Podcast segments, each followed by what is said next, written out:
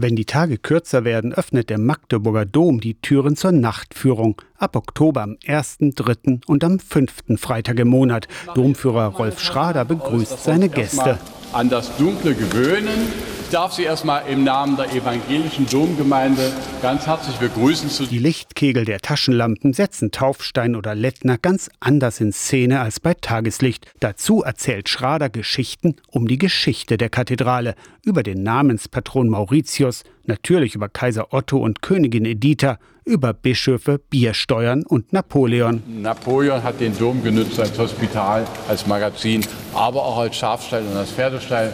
Er muss in so schlechtem Zustand gewesen sein, dass sein Schinkel empfohlen hat, den Dom abzureißen. Manchmal gespenstisch, aber ganz anders als bei Tag ist der Gang durch das dunkle Gotteshaus. Ich finde die Akustik hier einfach so beeindruckend. Ich hätte am liebsten selber gesungen. Es hat einen ganz besonderen Charme in der Dunkelheit, kann ich jedem empfehlen. Das ist hier eine tolle Idee der evangelischen Gemeinde. Haben wir den Abend sehr genossen. Ein paar Takte Orgelmusik aus der Konserve beenden die rund 80-minütige Nachtführung. Der 83-jährige Rolf Schrader ist ehrenamtlicher Domführer mit Leib und Seele. Ja, wenn man dann aus diesem Hobby dann auch noch eine Begegnung mit anderen Menschen machen kann und obendrein noch Magdeburg hoffentlich gut vertreten kann, was will ich mehr? Übermorgen ist die nächste Nachtführung durch den Magdeburger Dom.